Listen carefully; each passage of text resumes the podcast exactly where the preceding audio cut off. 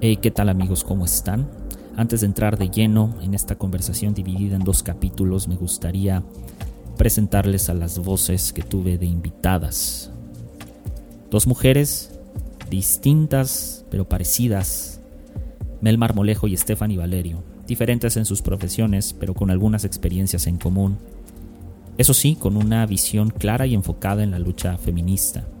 Ambas levantan la voz desde su trinchera por aquellas mujeres que sufren abusos, pero también ante la incongruencia e incoherencia del discurso de la religión que muchas veces somete a las mujeres, restándoles valor y llenándolas de miedos.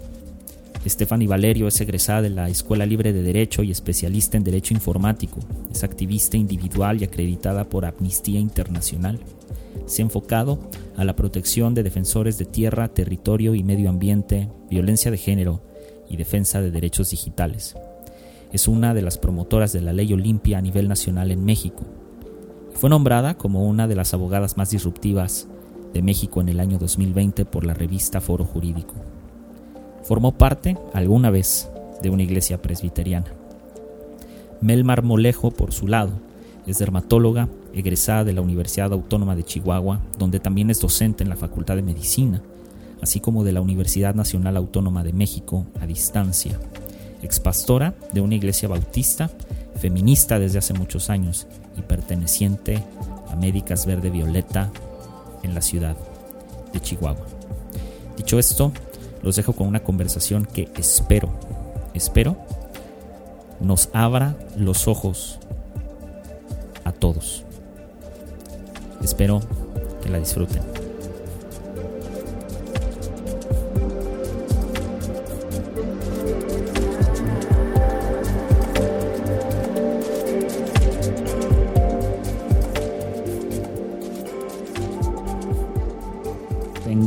privilegio no estar solo. Hoy tengo eh, dos voces muy distintas, pero a la vez muy parecidas entre sí. Tengo conmigo a Mel Marmolejo y Stephanie Valerio, eh, con quienes vamos a platicar de un tema muy interesante que seguramente ya lo vieron en el título. Y, eh, y vamos a empezar, vamos a empezar. Me gustaría primero eh, pues no sé, chicas, preséntense. ¿Quién va primero? ¿Quién quiere? Yo opino que primero, si primero vaya Mel, porque después se va a conectar mi historia con la de Mel y creo que sería muy bueno que primero contar Mel su, historia. Vas, Mel. Bueno, yo, buenas noches, días, no sé. Este, mucho gusto a todos. Yo soy Melanie Marmolejo. Yo soy originaria de Chihuahua. Ahorita vivo en Chihuahua, justamente. Yo, pues, era militante de las, de las iglesias bautistas, fiel militante de las iglesias bautistas. Yo empecé a ir a una iglesia bautista cuando tenía cinco años y acepté a Cristo a los seis años aproximadamente. A partir de ahí, pues mi, vida fue en la iglesia al 100%, eh, a tal grado que me casé con un pastor un pastor bautista también. Estuve pastoreando jóvenes de la iglesia este, y en todos los ministerios para mujeres que había en, en, la iglesia, los posibles. Soy médico también, soy dermatóloga. Este, tengo un hijo de 10 años, un hijo precioso. Me divorcié, afortunadamente después de muchos años. Me divorcié, ahorita soy la, la diversidad más feliz que existe en Chihuahua. Y pues aquí estamos, ¿no? No sé qué más les gustaría saber de mí. Pues no sé lo que nos quieras contar. No, va, a ir saliendo en la plática seguramente todo lo demás. Steph, vas. Eh, ah, yo soy pues Steph, ahorita eh, tengo 29 yo la verdad he pasado como por muchas etapas de, mi vida relacionadas incluso con la religión. Mi mamá es este, católica, eh, yo hice todo lo del catolicismo, ¿no? Hasta la confirmación, más o menos después, a los 16, donde justamente al mismo tiempo mi papá es cristiano presbiteriano, Entonces, él también en casa eh, daba como sus conversaciones, o sea, digamos, su, parte de oración y todo, extraño por ahí. Este, y digamos que a los 16 se secuestran a un amigo mío, eh, lo asesinan, su mamá de hecho es cristiana, y digamos que en esta afán de búsqueda de confort, podríamos decir, eh, no, no, no, me quedaba claro por qué, la, o sea, en la, en la iglesia, digamos, yo, yo sabía que había una razón o que podía existir una razón, y de alguna manera creo que por mucho buscar la cercanía y evidentemente bajo la un poco y bastante influencia de mi papá, pues decidí ya ir a la iglesia cristiana. Este, y justo creo que entre los 15 y 16 comencé a ir a una iglesia cristiana, vamos a decir Oreo. Y, este, y digamos que al mismo tiempo cambié de, toda mi, toda mi primaria, secundaria, preparatoria estuve en una escuela que se llama Anglo, eh, mexicano de Coyoacán, y digamos que pues el dueño de la escuela es cristiano, de hecho él asistía a la misma iglesia y poco a poco, eh, diría mucho, mucho, pues también los pastores daban muchísimas cosas de, justamente, de diferentes temas, pero bueno, estaba muy influenciada por la, religión cristiana, por la evangélica. Y entonces, de pronto ahí, entre la prepa, lo que pasó con mi amigo, entre mi papá, pues decidí ir a Oref, ¿no? Y, digamos que eh, yo me bauticé ahí a los 23, 24 más o menos. Este, y después, después está muy divertido. Y después anduve con un pastor recién divorciado y separado de su esposa. Dermatóloga de Chihuahua. Dermatóloga de Chihuahua, que tenía un hijo precioso y, este, y de pronto, y, este, pues de pronto me encontré con la realidad, de la realidad de la familia pastoral, la realidad de, lo que pretenden, pues justamente que sea un noviazgo, relación con una persona muy religiosa, pero la práctica no tanto, y pues me sentí creo que muy sujeta, muy sujetada, eh, como que experimenté mucho el doble discurso y ¡pum! Así les prometo, cinco segundos después de que me sentí felizmente liberada de esa relación, dije, no soy cristiana. O sea, bueno, eh, hubo un proceso, evidentemente, pero dije, o sea, yo no puedo pertenecer al mismo lugar que estas, no, no somos iguales, no somos igual, no pensamos igual. Y pum, ¿no? O sea, creo que fue disruptivo y empecé a adoptar, pues, justamente más al feminismo como una forma pues, de, de, reivindicarme a mí misma, creo yo. No pensé que fuera a salir todo esto tan rápido. Esa no te la sabías, ¿eh? No me la sabía, pero no pensé que fuera a salir esto tan rápido y me da mucho gusto porque, ok, así como las ven de diferentes en, en, muchas cosas, eh, queridos podescuchas, las une, las une otras tantas. Y una de ellas es la lucha en cuanto al feminismo, la lucha feminista. Y, y, son dos mujeres que eh, levantan la voz, cada quien a su modo, eh, desde su espacio, desde su trinchera. Eh, y vaya, salió muy rápido el tema de la cuestión del abuso y la cuestión de muchas cosas en la religión, lo cual me da mucho gusto porque entonces quiere decir que se va a poner muy bueno. y la idea de esto es, ah, no me voy a poner aquí a generalizar, no nos vamos a poner a generalizar a todo el sector cristiano porque sabemos que no todo es así, pero desafortunadamente esto es muy común, ¿no? No solamente el abuso, sino la incongruencia, la incoherencia del discurso de la fe.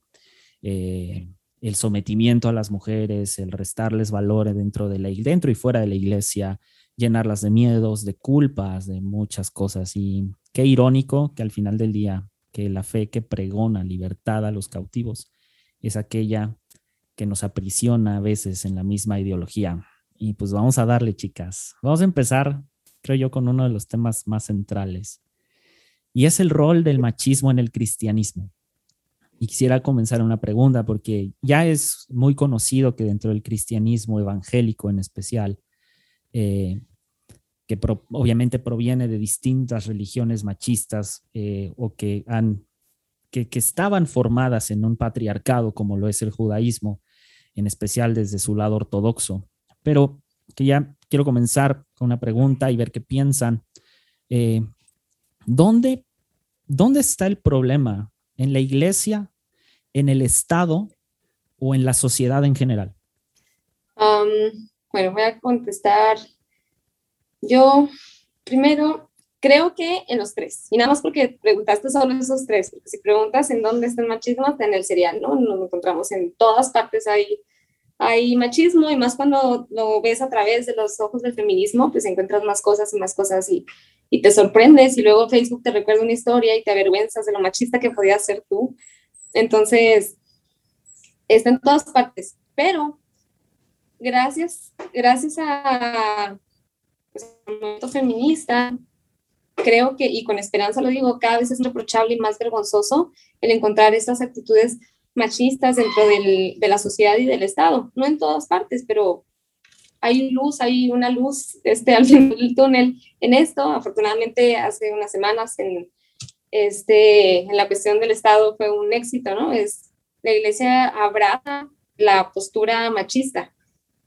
Este, creo que les aterroriza una una idea, una mujer este, que, que, sea contraria a su famoso versículo de Prima de Timoteo, donde no puedes hablar, no puedes opinar, siempre debes estar callada. Entonces, cuando surgimos mujeres que, que nos cuestionamos estas cosas con voz propia, que, que tenemos cuerpo propio, que lo entendemos, que tenemos cuerpo propio, sexualidad propia, que no está sujeta a la de un hombre, por ejemplo, pues les aterroriza, ¿no? Resultamos brujas y yo creo que pocas cosas que, que hace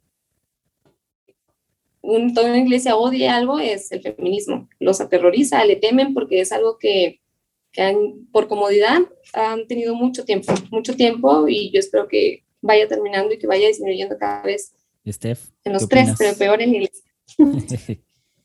pues como lo dijo Mel, eh, híjole, es que están tan entretejidas en sí, parece son tan entretejidas y justamente a eso que llamamos las feministas sistema patriarcal, que la verdad es muy difícil identificar en dónde, por ejemplo, surgió y por qué sigue continuando, o sea, continúa vivo ese sistema. Finalmente, este, vive porque le funciona a ciertas personas, porque el tema de reprimir a las mujeres es funcional, este, vive a través de la religión, vive a través del Estado, porque de alguna manera hay intereses que también soportan esas ideas.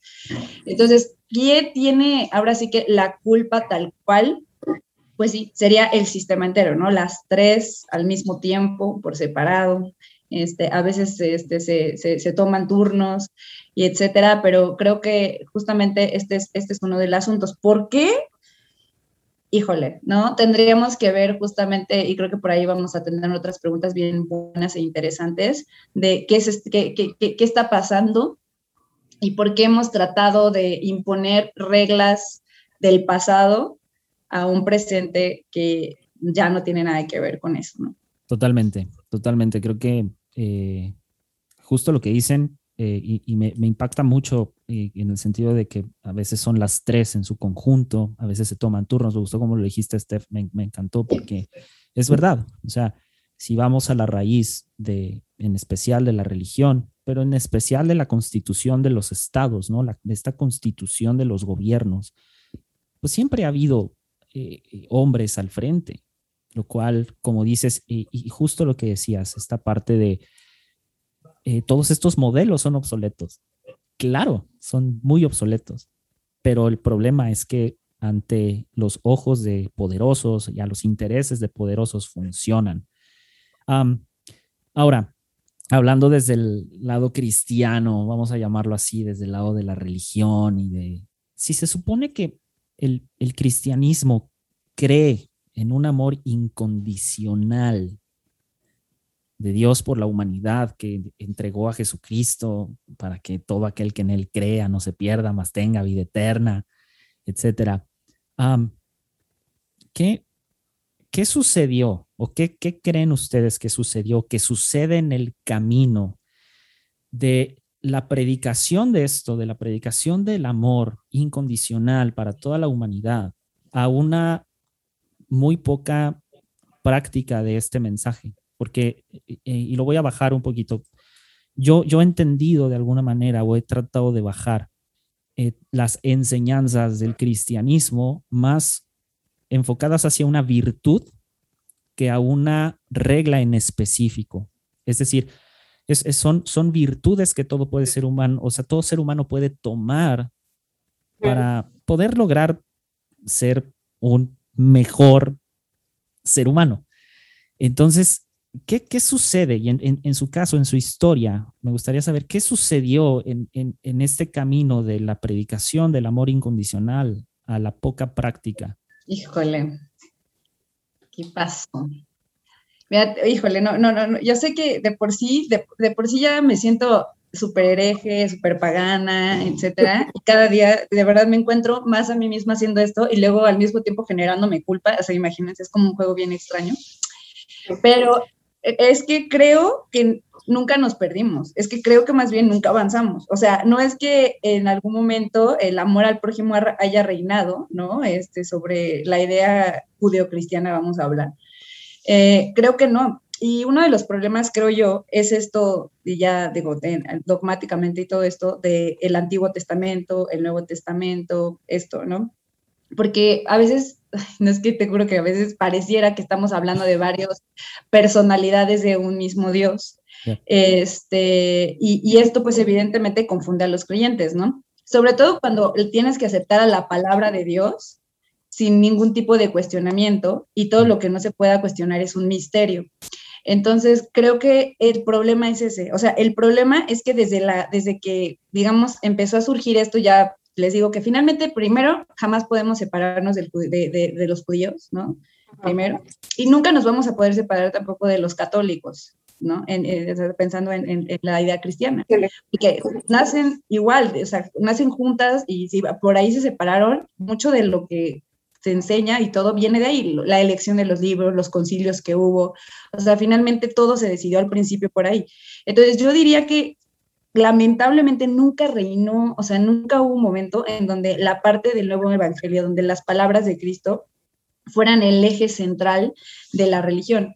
Cuando vino, evidentemente, y, lo que quiso él es luchar contra las ideas principalmente de los fariseos, este, pues parece que ahora no, lo se entendió totalmente al revés, y hay que ser los fariseos, y entonces parece que hay un nuevo Cristo que solo es para los perfectos, y perfectos según el concepto de quién sabe quién, ¿no? Pero bueno, somos que no, cometen pecados, este, el Dios de los mundanos debe ser otro, o no deben de tener un Dios, o sea, creo que, creo que más bien es que no ha cambiado, o sea, nunca se adoptó las escrituras en el sentido positivo eh, del amor al prójimo, porque para empezar, por ahí cierto pastor empezó a decir que no todos éramos tan próximos como pensábamos. oh my God. Entonces, bueno, esa es mi postura. Más bien creo que nunca, lamentablemente, se siguieron las enseñanzas de, Jesús. Um, yo, pues yo escuché 30 años de mi vida, bueno, no 30, 20 y tantos, escuché miles y miles y miles y miles de sermones y lo leí, que, que Dios te ama de una manera incondicional, que te va a seguir a donde quiera que tú vayas, que el amor de Dios sí es perfecto, que el amor de Dios sí es leal, que siempre está ahí, que a lo mejor lo demás falla, pero él no, ¿no? Y extrañamente, en los últimos años de mi vida, la paso defendiendo al amor de Dios de los representantes de su iglesia, ¿no? Se les tengo que decir, oigan, Dios me sigue amando, porque eh, me he sentido con esa necesidad porque pareciera que les gusta decirme lo contrario a lo que siempre me dijeron.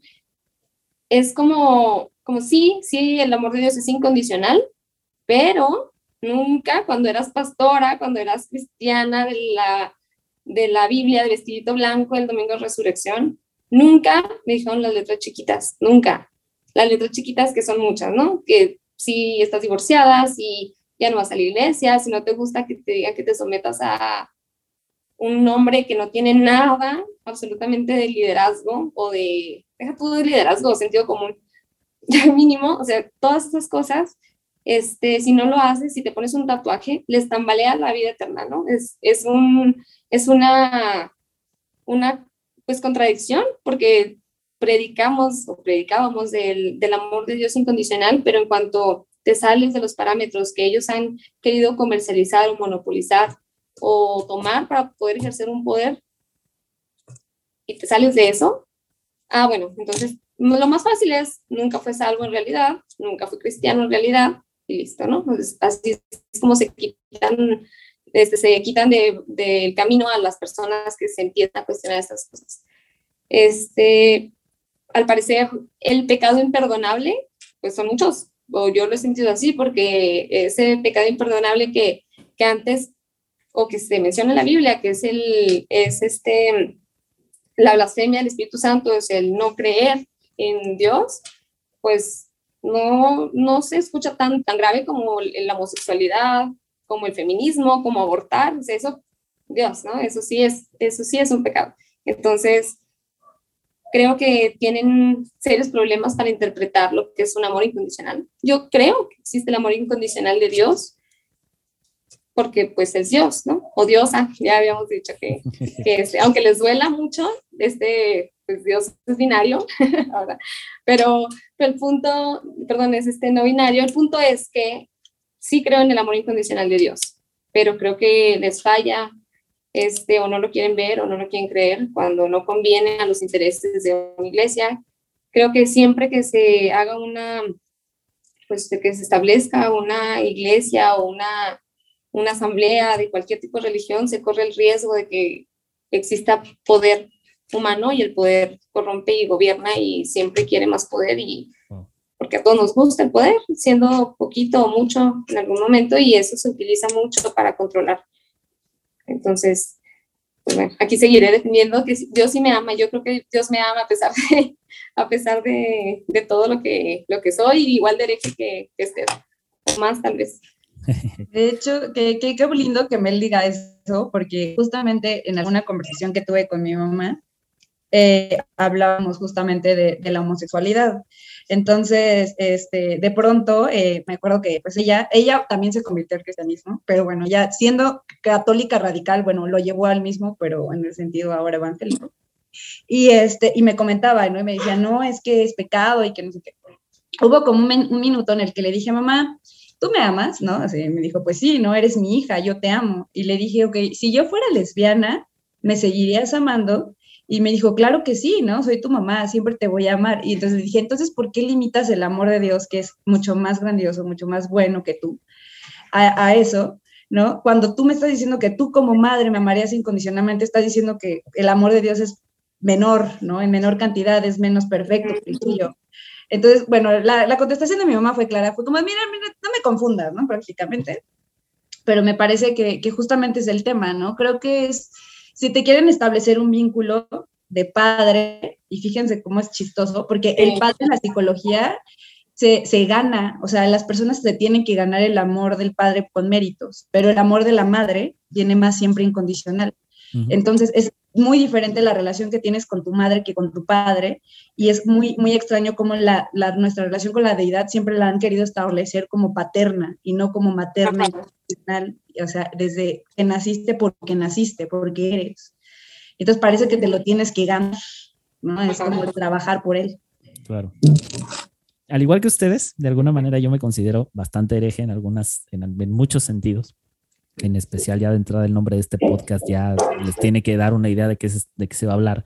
Pero ah, algo, algo que me parece, y justo esto, la relación de que el amor del padre se gana, pero el amor de la madre resulta incondicional. Ah, y tengo, tengo un, amigo eh, que él, tiene un podcast que se llama Conciencia, que sal, saludos al buen Andy. De alguna manera, él tiene esta costumbre de llamar a Dios mamá Dios, darle este, eh, esta, digamos, eh, naturaleza eh, de madre, de, mujer, lo cual a mí me pareció muy interesante desde que lo dijo, jamás me incomodó, al contrario, lo, lo, entendí y a la fecha lo sigo tratando de entender.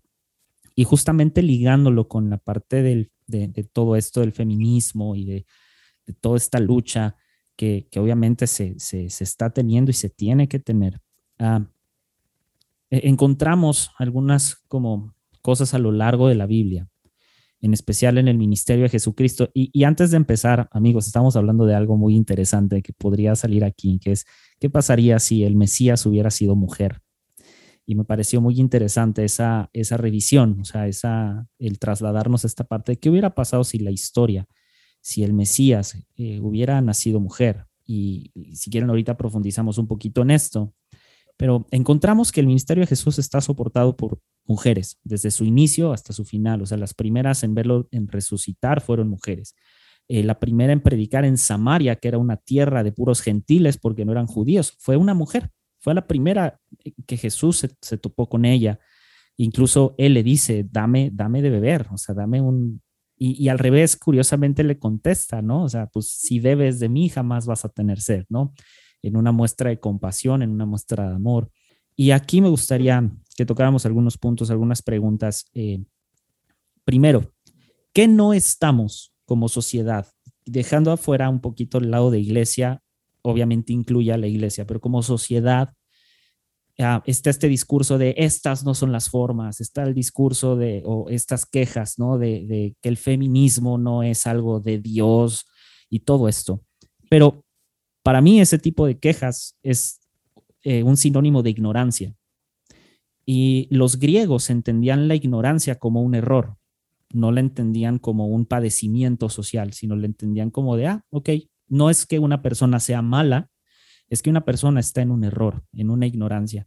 Pensemos y vamos a darle el beneficio de la duda a que la gente está en ignorancia. Eh, ¿Qué no estamos entendiendo del feminismo?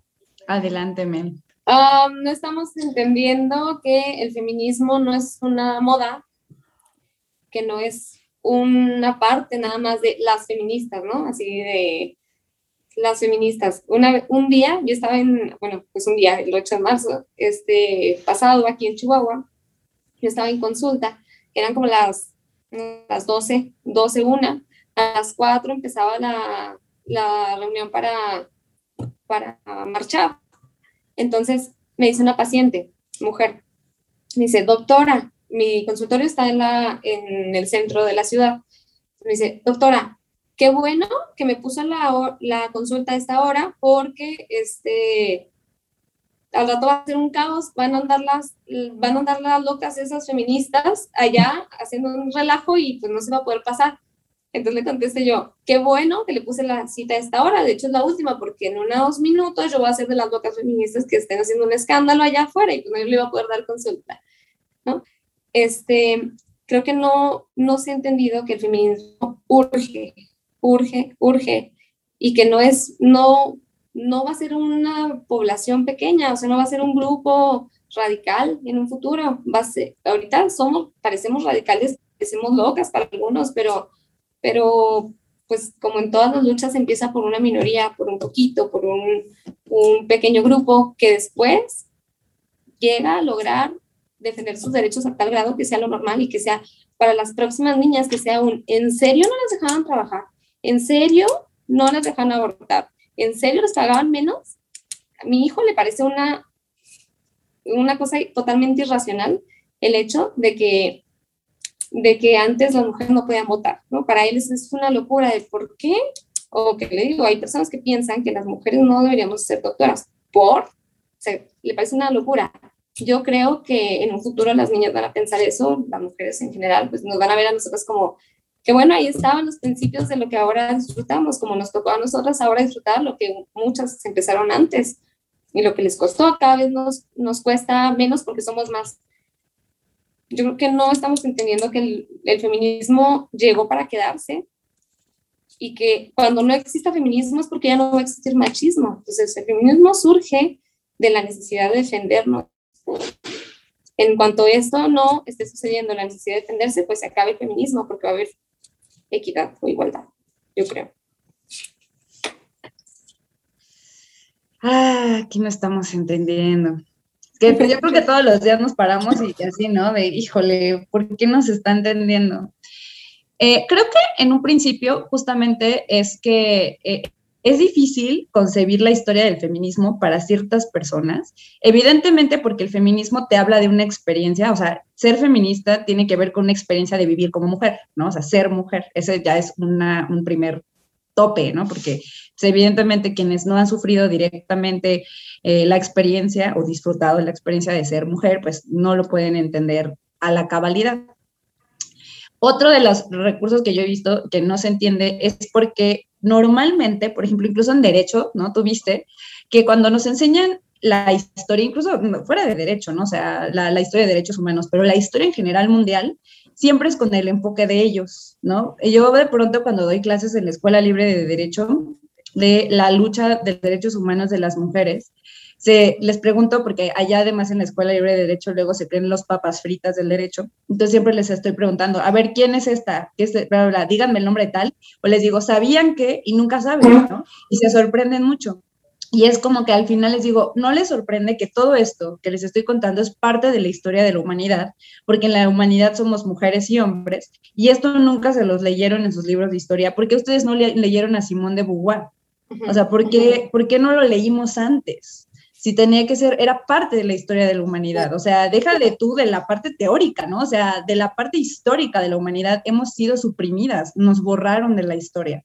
Entonces creo que primero reconocer esto, o sea, reconocer que todo, ahora sí que todo, como el meme de, esta, de esta Lisa, ¿no? De todo el sistema, todo el maldito sistema está mal. Reconocer que todo el maldito sistema está mal es un problema creo que hasta de duelo emocional. ¿no? porque implica reconocer que pudiste ser víctima cuando somos mujeres, o que es o fuiste agresor, y reconocerte como agresor es algo bastante fuerte, ¿no? Yo lo veo porque hay gente muy querida mía que ha sido agresor, pero que en el pasado nunca les dijeron que habían sido, y imagínense que se despertaron un día y lo señalan y se, que se dan cuenta que son acosadores, que son, agredieron a sus esposas, que poner el cuerno es una forma de violencia, o sea, incluso imagínense, no es como de, no, pero yo no le pego, o sea, yo le doy dinero y todo, pero bueno, le pongo el cuerno, pero eso no es violencia. O sea, creo que es un tema tan fuerte de aceptación de ser agresor y últimamente tuve una plática con un amigo de no solamente reconocer que los hombres son parte activa de la agresión, sino que el mismo sistema patriarcal ya los hizo víctimas del propio sistema, ¿no? Como de ustedes tienen que ser los proveedores, este, cuál es, eh, bueno, ser la cabeza, ¿no? De, como dice la Biblia del hogar no es cosa fácil tampoco, ¿no? Entonces creo que incluso ustedes son víctimas y reconocerse víctimas de los bullings que se hacen entre hombres, de, este, bueno, de las burlas, de, el, de la, llorares de mujeres, cosas así, es un paso psicológico demasiado grave, ¿no? O sea, demasiado difícil. Entonces creo que por ahí no hemos entendido porque no lo hemos, no lo queremos humanizar, no queremos reconocer que somos parte de, este sistema también. Claro, claro, 100%. Me, me, me gustó la parte de, ah, dijiste algo esencial y es que nos quitaron de la historia a, Simón de Beauvoir. O sea, Simón de Beauvoir, para quien no, para quien no lo sepa, era una filósofa politóloga eh, que hasta, si no me equivoco, fue pareja de Jean-Paul Sartre, ¿no? Creo. Ok, estoy, estoy, en lo, estoy en lo correcto, estoy mal. Eh, y, y, quien se quiera dar una vuelta para leerla, ahí adelante. Casi todo está disponible en internet de ella, no tienen que buscar mucho ahí está. Y si quieren agarrar frases también de ella, ahí están en internet, frases de ella, pero estudienla, vale mucho la pena. Y justo lo que decían, y, me llama mucho la atención, Steph, y me llama mucho la atención, Mel, que uh, ligaron ahorita la parte de que el hombre también es víctima de, de este sistema patriarcal, ¿sabes? Eh, y, me, y, me, sorprende porque a veces esto, cada vez que hablo de este tema, y, en especial lo, hablo mucho con Sam, que es una amiga en común de Steph mía, eh, surgen siempre puntos a filosofar, o sea, siempre surgen puntos a tratar más allá del, del quién está bien y quién está mal, sino es eh, el sistema completo. Y es que no entendemos que eh, uno, la violencia contra la mujer en especial, hablando de la violencia, no es un tema de violencia, es un tema de, o sea, de discriminación. Es un tema eh, muy fuerte, o sea, nuestras pequeñas acciones, las pequeñas violencias, las pequeñas indiferencias, los pequeños silencios de, parte de los hombres contribuyen a todo esto. Y me, y me gustó, ah, me, gustó una, un análisis, más o menos dice así la frase, posiblemente el patriarcado es un sistema o el sistema de opresión más antiguo del mundo, porque está permeado de diversos códigos, en especial el código del premio y del castigo. Y ella habla, o sea, esta persona que está diciendo esto dice, hay siempre una descalificación social en la narrativa, en el sentido, y tú lo decías, Steph, de los códigos que se le imponen al hombre por medio de la religión, que al final afecta a todo esto, ¿no? El hecho de cuando y pasa que ves a lo mejor de pronto un hombre que dice, oye, no, pues está bien que salgan a las calles, está bien que quemen todo, está bien que pinten todo. Y siempre sale el argumento de, ah, lo que tú quieres como hombre al apoyar este tipo de cosas es, por ejemplo, llevártelas a la cama, ¿no? Que también es como, hey, o sea, ese tipo de cosas tampoco contribuyen. Me gustó como, como el análisis que acaban de hacer desde, obviamente, desde una perspectiva personal, eh, de qué es lo que no estamos entendiendo. Y, y, me encantó el que no estamos entendiendo que esto es de ustedes, evidentemente, no hay que decirlo, no hay que ni siquiera eh, hacer una, una, especie de análisis para entender que esto es de, de las mujeres, pero en donde donde nosotros hemos contribuido y desafortunadamente seguimos contribuyendo a este tipo de cosas. Y me lleva a la siguiente pregunta. Mel estaba hablando de eh, este testimonio que diste, ¿no? De, de ah, pues, de, tu paciente, ¿no? De, pues es que van a salir estas locas, ¿no? Eh, eh, citando un poco el, testimonio que acabas de dar. Y la pregunta es esta, ¿por qué? Em, y, y aclaro una vez, estas preguntas no son mías, estas preguntas me las mandaron algunos amigos que son pastores y otros son, ah, también tienen sus propios podcasts. Eh, y la pregunta es esta, ¿por qué suele ser tan radical el feminismo? ¿Por qué suele ser tan radical? Ahí te va, ¿no? Eh, que, que, que, que, bueno, yo, yo lo he pensado desde una perspectiva hasta de Star Wars, ¿no? Pero es, sí, ¿no? Porque lo que decían es, siempre que nace como de un lado, o sea, del lado de la luz, ¿no? Una gran, un gran poder, ¿no? O sea, una persona muy poderosa, entonces tiene que salir la reacción negativa también, ¿no? Como de alguna manera radical. Existe feminismo radical porque existe la violencia radical, porque el sistema patriarcal es radical, porque las violencias en contra de las mujeres son radicales, porque la discriminación es radical, el machismo es radical y la misoginia es radical. O sea, existe porque tiene que existir de alguna manera, porque es un surgimiento natural ante un, ante un movimiento que pues nos ha este, minimizado como carne de consumo, como producto como sujetas nada más de gestantes, de gestación, este, digamos que nos ha arrinconado, que nos ha limitado, vulnerado y eliminado. Entonces, nace, eh, es, es, tan radical de esa manera porque ha sido radical la discriminación histórica que hemos sufrido. ¿No?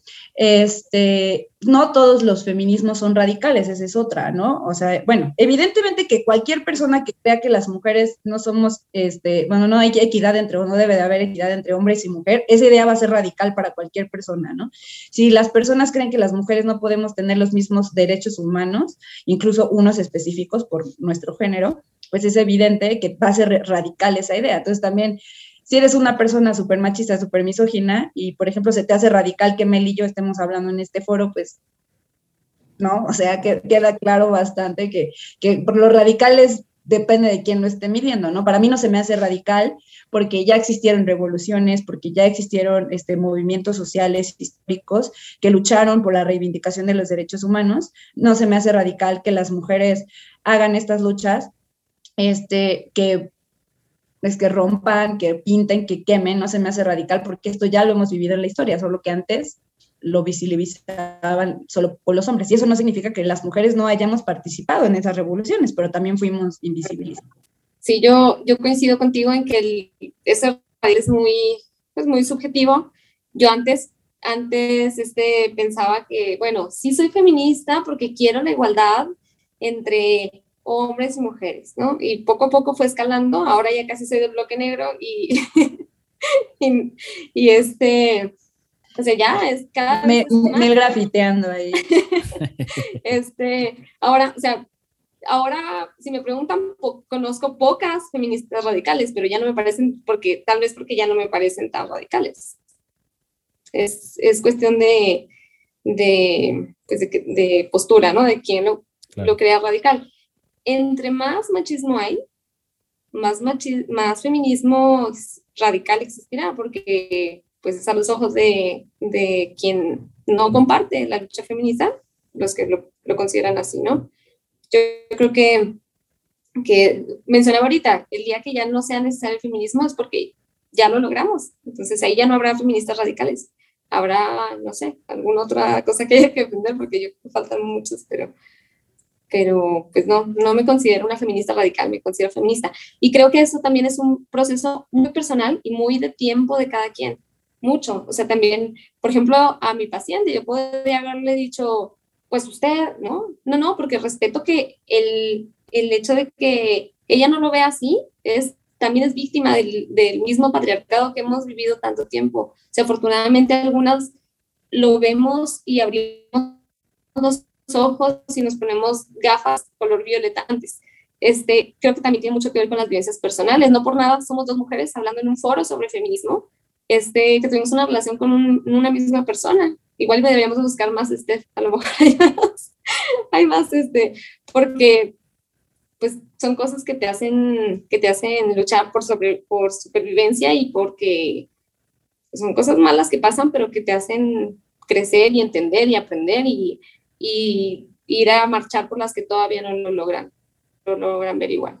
Creo que todo, todo radicalismo uh, surge precisamente de, de, de, de, otro radicalismo, o sea, y como dice Steph, depende de quién lo vea, ¿sabes? O sea, es, como, sí, a tus ojos puede ser radical, pero porque la violencia es radical, porque la violencia es extrema. Puede ser un movimiento muy extremo, sí, pero ve cuántos, cuántas muertas, ve cuántas desaparecidas. O sea, es, es, esto es, y, y, como que no lo logramos entender que este es un asunto de, de, de números. O sea, no, no, no nada más es ¿sabes? No, nada más es un asunto de, de, de, yo, de un yo creo, es un asunto probado. Tan es así que es, o sea, hay alerta, alerta de género, hay muchas cosas que nos están diciendo, hey, algo está mal, algo no estamos haciendo bien, o sea, como que, ¿sabes? Y, y, me lleva a otra pregunta, y aquí sí ya nos vamos a meter un poquito en el tema de religión también mandaron, yo digo, esta pregunta, de hecho esta pregunta es de las más repetidas, de las que más se repitieron, pero es, la pregunta es así, como mujer y como pastora, como líder de cristianismo, etcétera, como mujer y como pastora, ¿cómo puedo apoyar la lucha? ¿Cómo puedo apoyar el feminismo? Sale, creo que esa la podría ayudar más Mel. Yo a Mel la veía como mi pastora también. Wow. Una disculpa, Steph. Este, no, de hecho siempre hubo, siempre hubo muchas, este, pues, cositas en mí que no todo, ¿eh? nunca fui una pastora tan convencional, creo. Siempre, siempre fui un poquito rebelde en este sentido. Este, causé muchos dolores de cabeza a la familia pastoral, muchos todavía, este, porque, pues no sé, yo, yo creo que yo, yo me hice feminista o desde chiquita, o sea, pese a que nací en el, no, no nací en el contexto cristiano, pero muy chiquita estuve, y aparte chihuahuense, o sea, si no era cristiano era chihuahuense, en, en el norte está muy arraigado también el, el, papel, el rol establecido de la mujer está muy, muy puesto todavía, muy impuesto, entonces, pero siempre hubo así un poquito de, de esos datos, cosas que siempre me, me incomodaban de la Biblia, este, ¿cómo se llama este? Jueces 19, es un versículo de la Biblia que si yo pudiera lo arrancaría la hojita a la Biblia, porque yo, o sea, una vez un pastor, no sé, payaso, que dijo, yo podría predicar un sermón en cinco minutos de cualquier pasaje Biblia. A ver, de jueces 19, ¿no? Cuenta a ver qué vas a decir de eso, porque es una historia que tipo sinegor de este horrible, espantosísimo, que yo no entiendo, no entiendo el propósito de por qué está en la Biblia, ¿no? Pero, pero a lo que voy es, ¿cómo podemos, cómo podemos como pastora? Depende mucho de lo que decía ahorita, es un, es un proceso personal, personal, o sea, eso no es como, como, de nada sirve que yo diga, ve y marcha el 8 de marzo, no, de poco sirve porque realmente tú tienes que, primero yo creo que con las ganas, las ganas de aprender más al respecto, y de, de, abrir los ojos y de estar atentas a escucharlo, ¿no? No porque alguien diga, soy es feminista, ya la vamos a, a, a, borrar y ya no me hables porque yo soy cristiana. Creo que las pastoras este, para bien o para mal, tienen muchísimo, muchísima influencia este, sobre las congregaciones. Yo quería que desafortunadamente es más para mal que para bien. Existen pastoras muy feministas, existen este, teólogas feministas, cada vez son más también, afortunadamente. Este, pero para empezar, casi todas las pastoras, o al menos en, en el medio en el que yo estaba, que era la iglesia bautista, las pastoras son pastoras por, por tener relaciones sexuales con uno que es el pastor de la iglesia, ¿no? O sea, por estar casadas con un, con un pastor. No existe como tal la, la pastora, el, el, el papel de pastora por sí sola. Entonces, creo que, bueno, ya si están, si son pastoras, este, creo que lo más importante es entender la responsabilidad que tienen como liderazgo, como influencia en, en todas las mujeres de su congregación. Creo que mínimo, lo mínimo que podemos hacer es escuchar, leer, informarnos al respecto. Y si no van a promover, alentar a, a ser feministas a la congregación, al menos no frenarlas. Hace poco falleció un amigo mío que apreciaba mucho, que es Gustavo Valdivieso, eh, que él fue uno de mis defensores más acérrimos en redes sociales cuando yo sufrí como un poquito de, un poquito, un muchito de, de ataque este, en medio divorcio, eh, que él, él contestó a una pastora que incitaba a, la, a toda su congregación a no participar del, del este, un día sin las mujeres, ¿no? Porque pues defendía, defendía ella que no iba a ser parte de un grupo que estaba a favor del aborto y de la violencia, etc. Las citas bíblicas que utilizaba ella eran pésimas, ni siquiera tenía buenas referencias, pero aún así, con la mano en la cintura, por ser pastora, incito a mi congregación a que no vaya. Primero hay que leer, primero hay que estar seguros, y si no estamos seguros de eso, entonces no hablemos por hablar, porque la palabra de una pastora pesa más en muchas, muchas personas de la congregación que la de otra persona yo hasta la fecha tengo un poquito de, de, angustia cuando me escriben, porque me escriben mucho.